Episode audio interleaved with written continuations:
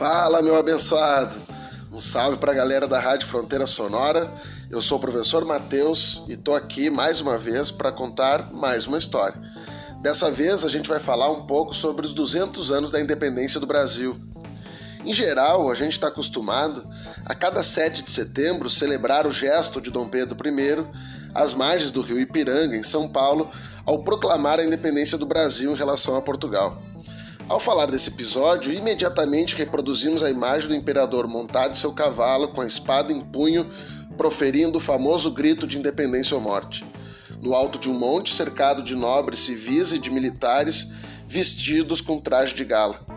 Essa imagem, muito popular na nossa memória, está registrada no quadro muito famoso chamado Independência ou Morte, do pintor paraibano Pedro Américo.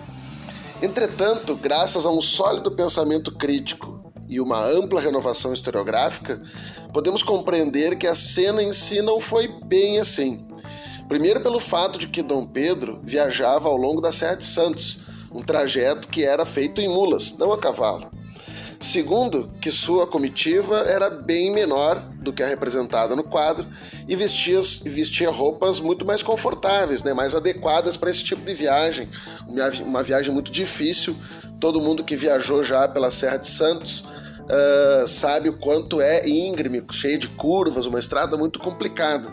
Naquela época, muito mais. Né? Em terceiro lugar, é, que, o que Dom Pedro fez foi proclamar a independência que já havia sido declarada três dias antes pela imperatriz Leopoldina, quem estava à frente do governo diante da ausência do Dom Pedro I e de José Bonifácio.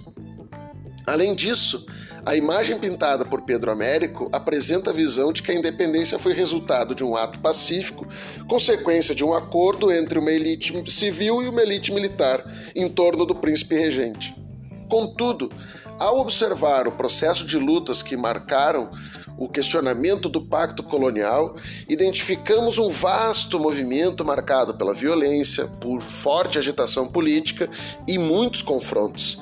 Desde os conjurados lá em Minas Gerais e da Bahia, liderados pelo Cipriano Barata e pelo Tiradentes, até a elevação do Brasil ao status de Reino Unido a Portugal, decorrente da vinda da família real portuguesa até a sua colônia nas Américas. E a Revolução Pernambucana de 1817, que foi um marco a essa para essa ruptura. Devemos encontrar também outros movimentos de ruptura, como o Dia do Fico, quando Dom Pedro se negou a atender às exigências da corte de, das Cortes de Lisboa, que pretendiam recolonizar o Brasil após a Revolução Liberal do Porto.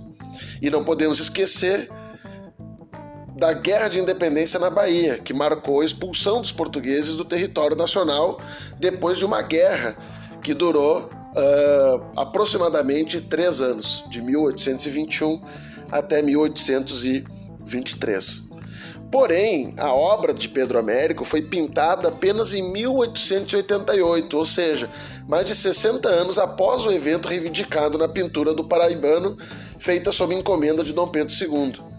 Mas, com a proclamação da República, o quadro ficou guardado, uma vez que não pegava muito bem reivindicar um herói imperador em plena República. O quadro foi tornado público apenas no centenário da independência em 1922. Então a pergunta que fica é a seguinte: como a independência era vista antes da obra do Pedro Américo? O quadro amplamente difundido do pintor francês François René Monroe mostrava uma cena bem diferente. Nela podemos encontrar uma verdadeira celebração popular, com Dom Pedro I ao centro novamente, mas desta vez cercado de povo, com militares misturados com a sociedade civil.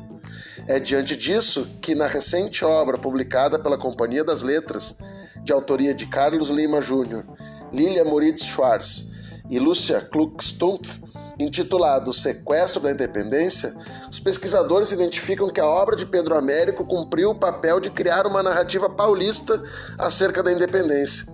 Os autores destacam que São Paulo não era o centro político nacional, mas sim o Rio de Janeiro. Da mesma forma, durante o regime militar, a celebração da independência deixou de ser um evento cívico para tornar-se fundamentalmente um evento militar. Assim, a imagem de uma independência proclamada por um militar ganhou nova visibilidade.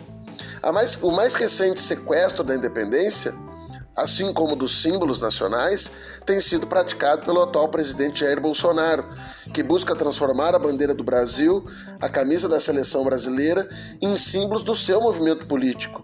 Busca-se assim identificar que patriotas são aqueles que comungam dos princípios daquele grupo, enquanto os outros seriam os inimigos da nação. Os símbolos nacionais passam a ser fatores de divisão dos brasileiros e não de união. É preciso resgatar um Brasil de todos, construir uma nação do futuro e conquistar a segunda completa e definitiva independência do Brasil. Porque, como disse José Bonifácio e como já dizia Joaquim Nabuco, não há independência sem justiça social.